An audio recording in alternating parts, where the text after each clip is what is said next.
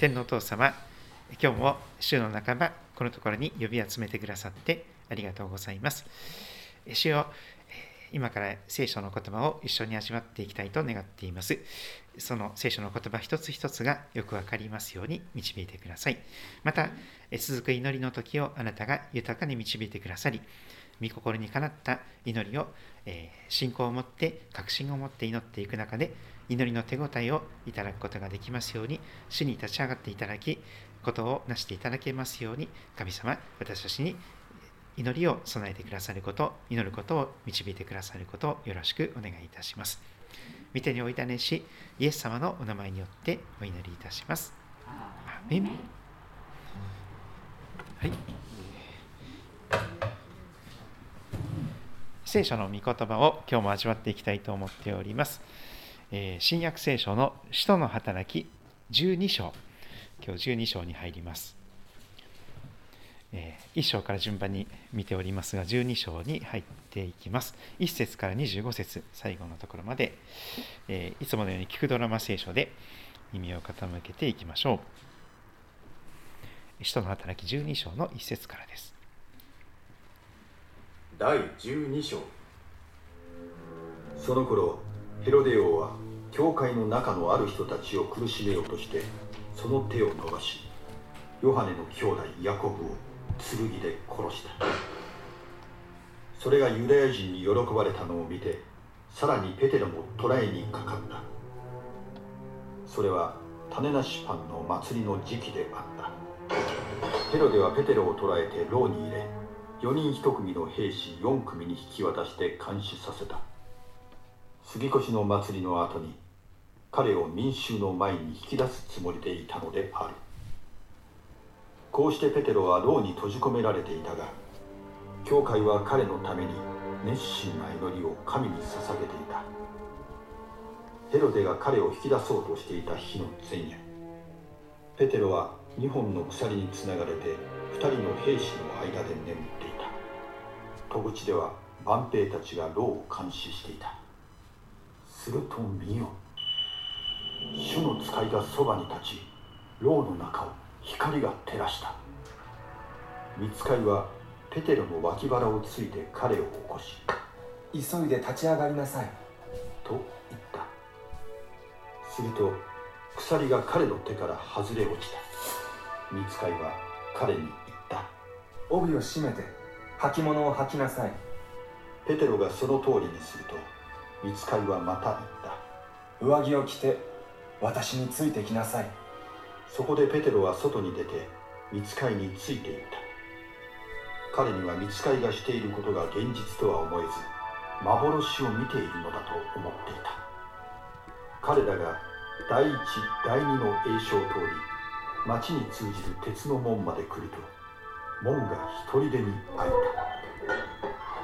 彼らは外に出て一つの通りを進んでいった。するとすぐに見つかいは彼から離れた。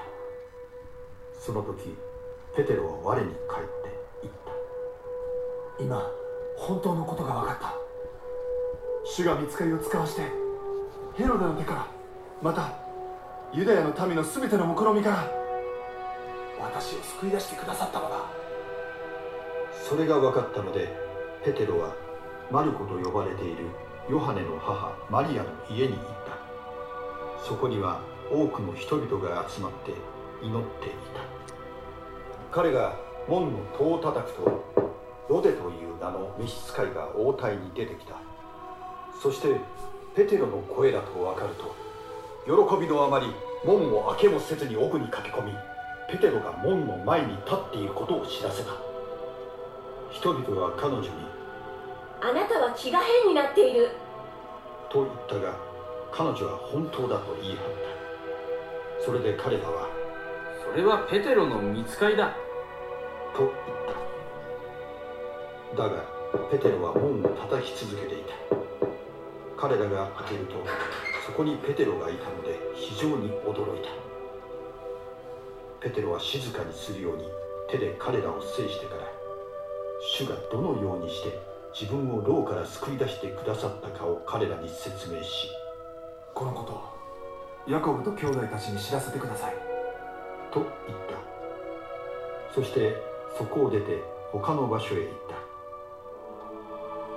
た。朝になるとペテロはどうなったのかと兵士たちの間で大変な騒ぎになった。ヘロデはペテロを探したが見つからないので万兵たちを取り調べ彼らを処刑するように命じたそしてユダヤからカイサリアに下っていきそこに滞在した。さてヘロデはツロとシドンの人々に対してひどく腹を立てていた。そこでその人々は揃って王を訪ね王の侍従ブラストに取り入って和解を願い出た。彼らの地方は王の国から食料を得ていたからである。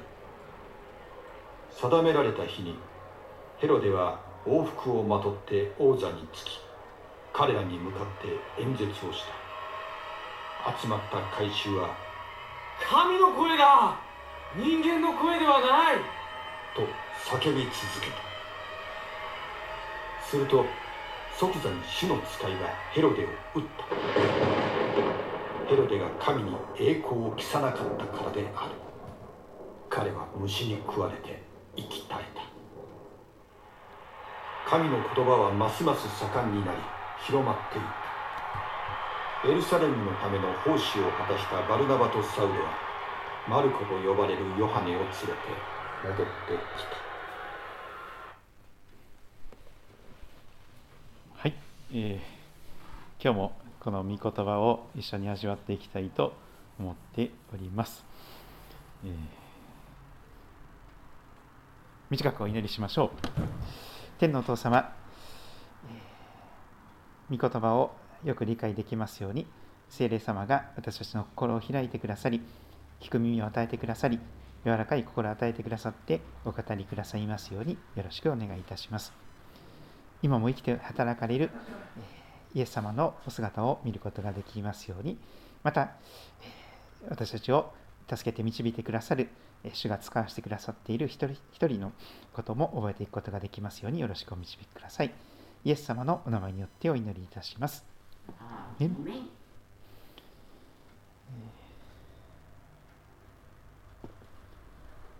使徒の働き27回目になりましたけれども、えー今日も聖書を味わっていきたいと思っております。えー27回目、ブレイクスルー、祈りは奇跡を生む、そんな題をつけました。えーブレイクスルーという言葉を皆さんご存知でしょうか？辞書を引きますと、3つぐらいの意味が出てきます。1つ目は、行き詰まりの状態を打開すること。行き詰まっている状態路地裏で行き止まりみたいな状態でそこからもう道がないというようなどん詰まりの状態、先細りの状態。それを打開していく。それを打ち破っていく。それがブレイクスルーという言葉の意味です。大変力強い言葉です。また科学技術などが飛躍的に進歩することもブレイクスルーと言われます。例えばあの真空管しかなかった時代がトランジスタラジオに変わっていきましたね。あのトランジスタという発明はもうまさにブレイクスルーでした。真空管にはもう限界があったんですよね。でもトランジスタができたことによってあの広いアメリカ大陸にも電話のネットワークが作られてですね今では、えーその、トランジスタをもものすごい億単位でですね詰め込んだスマホだとかコンピューターが、えー活躍しております、えー光ファイバーもそうですし太陽電池もそうですしありとあらゆるものがこの半導体に飛躍的に進歩していきます。それもブレイクスルーと言われます。もう一つは難関や障害を突破する。それを突き抜けて難関や障害を見事に突破してそしてその向こうに突き抜けていく、まあ、突破するというような表現でしょうか。それが英語のブレイクスルーという言葉です。スルーしていく。あの打ち破って突き破って向こうに抜けていくというですね。壁をぶち破っていくそういうイメージです。非常に力強い言葉です。でブレイクスルー祈りは奇跡を生むということなんですね。でこの信仰の世界において何がブレイクスルーをもたらすのか。祈りです。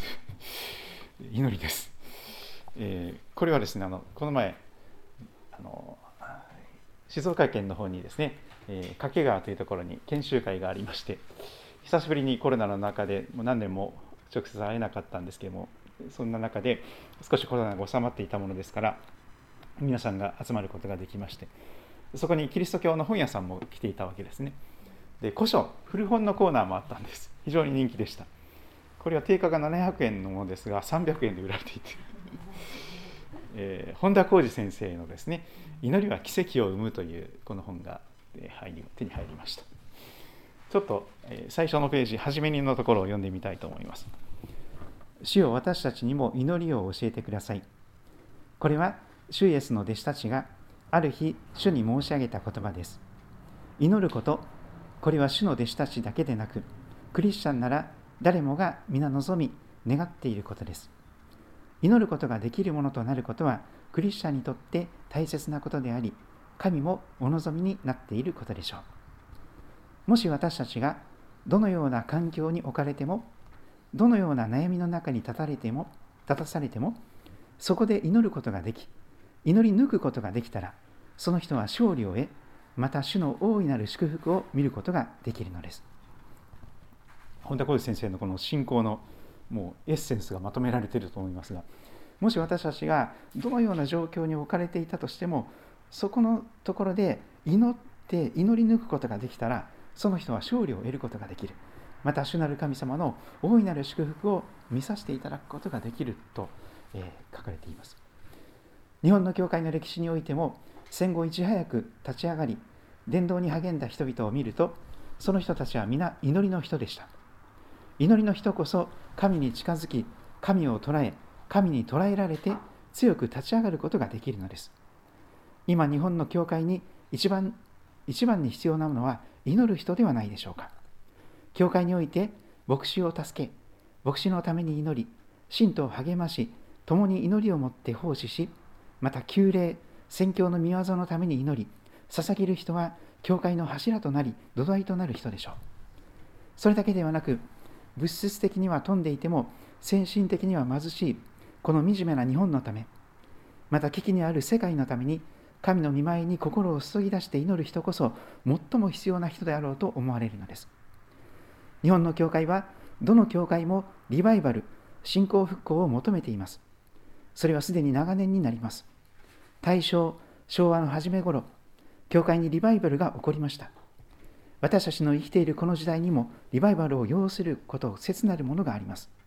本書が本書を手にされる方に少しでも祈ることの喜びを知っていただき祈りの人となっていただくことができるなら私にとっては妨害の喜びです。祈りをもって勝利ある生活をそして家庭を支え教会に奉仕し日本に福音を満たす働きに参加されることを心より心より願い祈るものであります。祈りは奇跡を生み出します。聖書は言います。万物の終わりが近づきました。ですから祈りのために心を整え身を慎みなさい。これ1900 87年11月に書いた。内容になって1987年です、えー、私が17歳ぐらいでしょうか。あでもこれはですねあの31日分の1ヶ月分のですねいろんな、えー、祈りの手ほどきが書かれておりますので、えー、順番に味わっているところであります。それで今日のところを見ていきたいと思うんですけれども、え、教会は彼のために熱心な祈りを神に捧げていた。その起承転結の木の部分を見ていきましょう、え、使徒の働き12章のまず1節から5節の御言葉です。その頃ヘロデ王は教会の中のある人たちを苦しめようとしてその手を伸ばしヨハネの兄弟ヤコブを剣で殺した。当時のその地方にいた王様の一人がですね、えー教会の人たちを苦しめようと始めていきます。そしてヨハネの兄弟ヤコブが剣で殺されていきます。非常に残酷な話ですけれどもあの殺されていってしまうことが起こります。しかもそれがですねユダヤ人に喜ばれたという反応を見てさらにペテロも捕らえられてしまいます。教会にとっては指導者が次から次へと、えー、逮捕されて殺されていく処刑されていく恐ろしい時代が起こっていきました。種なしパンの祭りの時期杉越の祭りの時ヘロデはペテロを捕らえて牢屋に入れてしまいます。戦後あの東京の巣鴨とかではですね巣鴨プリズンとかっていうこの監獄所があったようですけれども戦犯たち B 級戦犯 C 級戦犯がそこで裁かれて公主刑になったりしております。あの最近見た映画でですね私は貝になりたいというものがあったんですけども非常にもう戦争の悲惨さ一般庶民がどれほど苦しみを受けるものになるのか今も日本はですねトモホークとかっていうあのものすごい高価なミサイルをですね大量に買い込むためにさらに増税をしてさらにこう弱者を弱め切り詰めていくようにとそういう動きがありますけれどもしかし戦争のために戦争が起こらないために祈るべきでありましょう。苦しむのは一般庶民であります。指導者は全く苦しみません。ヘロデはペテロを捕らえて牢屋に入れ4人1組の兵士4組に引き渡して監視させます獅子16、16人が24時間体制で交代でもう絶対に逃げられないように監視されていくわけです。次越の祭りの後に民衆の前に引き出して殺すつもりでいました。こうしてペテロは牢に閉じ込められていました。彼は鎖につながれて、そしてもう横に2人の、えー、人たちもいてですね、えー、その本当に自分では逃げ出すことができない絶対絶命の状況に置かれていました。処刑に至るのは時間の問題。しかし教会は彼のためにペテロさんのために熱心な祈りを捧げていたと記録されています。やはりブレイクスルーは祈りなんです。しかも本当に熱い祈りです。もう真剣な祈りです。神様どうかペテロを助けてあげてください。もう先にヤコブさんが殺されてしまいました。ペテロさんまで殺されてしまったらもう本当に大変です。どうか神様ペテロさんを守ってください。ペテロ先生を守ってください。本当に切羽詰まった教会の真剣な熱心な祈りが捧げられていました。個人個人で祈っているのでなくある場所に集まって一緒に心合わせて十字架のもとに力を合わせる。それが協力の協ですね。協力の協という漢字はですね十字架を書いてその横に力を3つ書きます。十字架のもとに力を合わせるのが本当の意味での協力ではないかと、まあ、ある先生は言うんですけれども、え聖書的に言うならば教会的に言うならばまさに協力をして祈りを力のため祈りのために力を合わせて心を合わせて熱心な祈りを捧げていました。教会として。祈りの家として捧げられていました。やはり個人の祈りは弱さがあります。でも一緒に集まって2人3人と集まって祈り始めるならばお互いに励まし合い支え合って本当に祈りに集中して力を込めて心を込めて祈ることができます。それが事の起こりです。教会は彼のために熱心な祈りを神に捧げていた。章の部分を見ていきましょう。6節。ヘロデが彼を引き出そうとしていた日の前夜前の夜ペテロは2本の鎖につながれて2人の兵士の間で眠っていた。眠っている時にも横に監視がいるわけです。目を光らせています。戸口では万兵たちが監視しています。逃げれません。脱走できません。しかし祈りの答えとして不思議なことが起こってまいります。7節。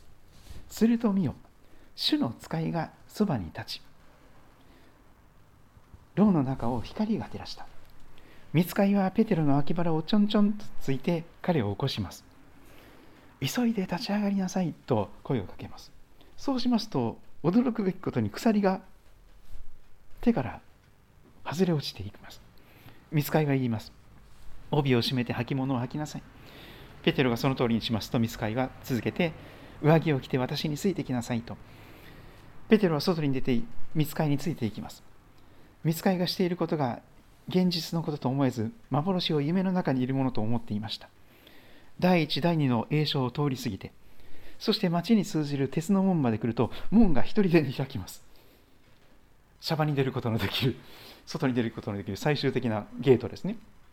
刑務所のゲートがそこで開いてそして彼らは外に出て一つの通りを進んでいきます。すぐにするとすぐに見つかりは彼から離れた。その時ペテロは我に返ります。夢見心地でなんかうとうとしながらこうなんか見つかりについていったけどもそれ夢だと思っていましたけどもそうじゃなかった。あれ今本当にすごいことが起こった。主が本当に見つかりを使わして今そこにいたのは見つかりだ。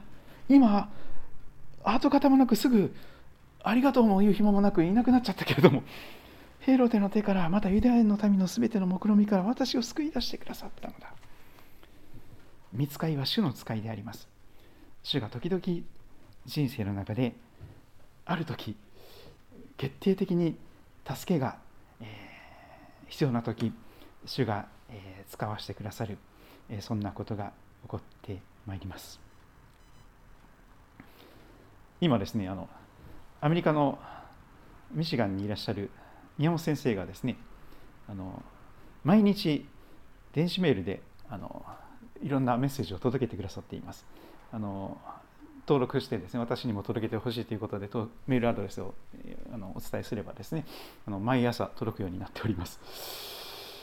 すごくあの一日一日一人聖書のですね中からの、えー、人物をピックアップしてその中で、えー、この不思議なことが、えー、いろんなことで、え実際の体験などで基づいたことも語られていきます、え少し前のことですけれども、え宮本先生も実際ですねあの見つかりを見てしまったというか体験してしまったみたいな体験があったそうです。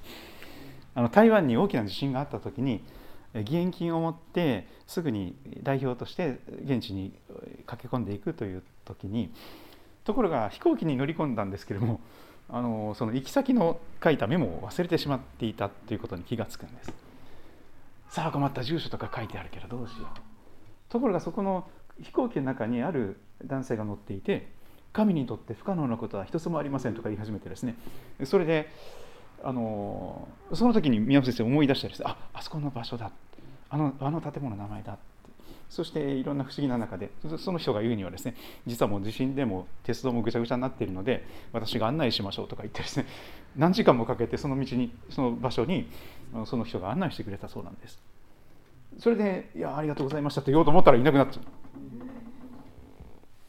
でよくよく冷静に考えると見つかりが本当に立ち現れて間違いなくそこに自分を導いてくれてそしてちゃんとそこで、えー、いち早くですね。震災のための支援の働きを始めていくことができたという話があったようです。見つかり嘘だろっておっしゃるかもしれませんね。信仰生活何十年もされている方も多分まだ一度も会ってらっしゃらないと思う方が そういう方が多いと思うんですけども。でも聖書をバカにしてはいけません。見つかりは本当にいるんです。神様も本当にいるんです。そして見つかりに会いたいと願う方がいるかもしれません。一生のうちに一度ぐらい見つかりにあのマリアさんみたいにですね天使ガブリエルさんが現れてですねなんかこうあのレオナルド・ダ・ヴィンチのあの受胎告知みたいにこんな感じでですね。そうならなくてももっとすごいことが私たちに起こってるんですよ。主ご自身の聖なる神様の霊御霊があなたの心の中に宿ってらっしゃるということを本気で信じてらっしゃいますか？主ご自身がいつもあなたと一緒におられると約束しておられるその約束を本当に受け止めていらっしゃいますか？天地を作られた主ご自身があなたのそばにいつも四六時中いてくださるんですよと聖書は語っています。見つかりは単なるお使いですからそんなに偉くないんです。礼拝する対象でもありません。礼拝すべきは主なる神様の御霊であり主ご自身であられます。見つかりよりももっと素晴らしい方が本物の主ご自身が私たちと共にあなたの内側に住んでいてくださるとすればそれはとてつもない祝福の中に今生かされているということであります。それはまさに奇跡でしょう。皆さんの体が仏壇とか神棚よりももっとすごい。本当に天地を作られた神様の霊がそこに宿って住んでいてくださる神の宮になっているのです。天の部分見ていきましょう。それが分かったのでペテロはマルコと呼ばれているヨハネの母マリアの家に行きます。マルコ・ヨハネのお母さんの家。ちょっと広いところだったようですね。マルコの福音書を書いたマルコ・ヨハネのお母さんの家に行きます。そこには多くの人が集まって一生懸命祈っていました。十字架のもとに力を合わせて祈っていました。彼が門の扉を叩くとロデこれまで確かロダという名前だったと思いますがロデという名前に変わっています。同じ人物です。あの聖書が翻訳が変わりますと微妙に人の名前が変わったりします。同じ人物です。ロデさんという女性がいましたがペテロさんの声だとすぐ分かったんです。女性は鋭いですよねやっぱり。女性はやっぱり直感が働きますよ。声だけでペテロさんの声だともう確信したんです。間違いない。あらペテロさんの声だ。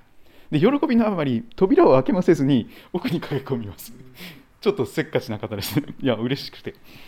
ペテロさんが目の門の前にいますって皆さんに報告します。ところがですよ15節。人々は彼女にあなた気がおかしくなったの？あなた気が変になったの？ちょっとあなた変じゃないの？ちょっと寝た方が休んだ方がいいんじゃないとか言われてですね。ちょっと変な人扱いされてしまうんです。だけど彼女は本当だと言い張ります。彼らは、まあ、それペテロさんの見つかりじゃないの？とか言ってですね言ってるんですけどもペテロは一生懸命トイレを叩き続けていました。それで彼らが開けてみるとなんとそこに実際にペテロがいたんです。びっくりポンですね。お分かりでしょうか？教会は彼のために熱心に祈り続けていたんですよ。でもまさかペテロさんがそんな今ね捕らわれてるはずのペテロさんが今門の前にいるなんて絶対信じられないっていう状況だったです。お分かりですか？人間の不信仰を超えて神はことを成してくださいます。信じられなくても大丈夫です。とにかく祈り続ければいいんです。信じられなくてもとにかく祈り続けたら神様は奇跡を起こしてくださいます。信じられないからもうダメだではないんです。信じられなくても粘り強く諦めないで神様何とかしてください。よろしくお願いしますって祈り続けていると神様は本当に奇跡を行ってくださる方であります。今も同じです。ペテロがまさに夢を見ているかのように本人がそこにいたんです。牢屋に囚われたはずの人がもうすぐ処刑されるはずの人がそこにいたんです。ペテロは一部始終を話します。本当に見つかりが立ち現れて皆さんの祈りのおかげです。本当にありがとうございますと言ってその一部始終を報告したわけです。ヘロデ王様はどうなったんだと言ってですねその責任を万兵たちに負わせて彼らを処刑してどっかに行ってしまいます。そういう状況なことが天に書かれています。彼らが開けるとそこにペテロがいたので非常に驚いて嘘だろ。嘘でしょ。そんなえそんなふうな私たちの祈りが答えられたの？信じられない。みたいな。眉唾者みたいな。でもそれでいいんですよ。教会はそんな完全に信じきれていたわけではないんです。でも祈り続けていたんです。それでも奇跡が起こったんです。大丈夫です。信じられなくても。神様は閉塞感を突き破って不信仰の中にもことを起こしてくださいます。結論を見ていきましょう。ヘロデ王様はさらに、えー、やっぱり上に立つ人はですねあのやっぱりわがままな人になりやすいですよね。先生先生と言われますよ。王様王様と言われますからもうみんながバカに見えてしまうでしょう。ヘロデはツロとシドンの人々に対してひどく腹を立てていました。そしてそこの人々は何とか機嫌を直していただこうと思って、えー、この贈り物を届けてきます王様に。さらに定められた日にヘロデは王服をまとって王座につき彼らに向かって演説をします。まるで偉い政治家のようです。そうしますとですね人々がですね、えー、もうまさに神様扱いしていくんですね。神の声だ人間の声ではないこの人本当に神様なんだみたいな感じで その人の人間の演説をですね、えー、もう聞き入っている状態の人々がいました。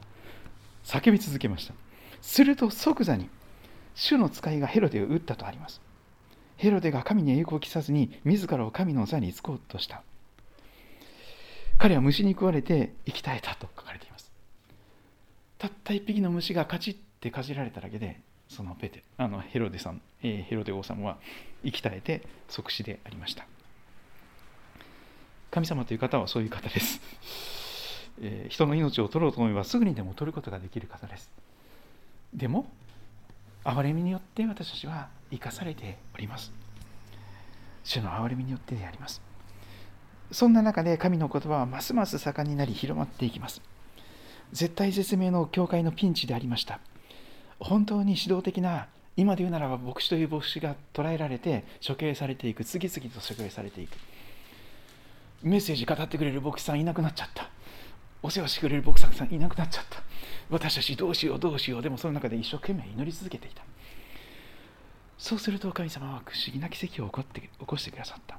そのことを通して神の言葉がますます盛んにやり広まっていきそのようにして本当に弱小な小さな小さなキリスト教会がやがて当時の世界の中心であるローマ帝国を支配していくまでにローマ帝国の国の宗教になるほどに影響力を持っていくことになっていきますその初めの初期の頃がまだこれ続いておりますがブレイクする祈りは奇跡を生むそのことを覚えて私たちは失望せずに今日も祈りを続けていけたらと思っております。そんな簡単に祈りが答えられることはなかなかないかもしれませんが粘り強く忍耐強く祈り続けていきたいと思います。皆様今日のところどんなことを思われたでしょうか？また分かち合ってくださると感謝です。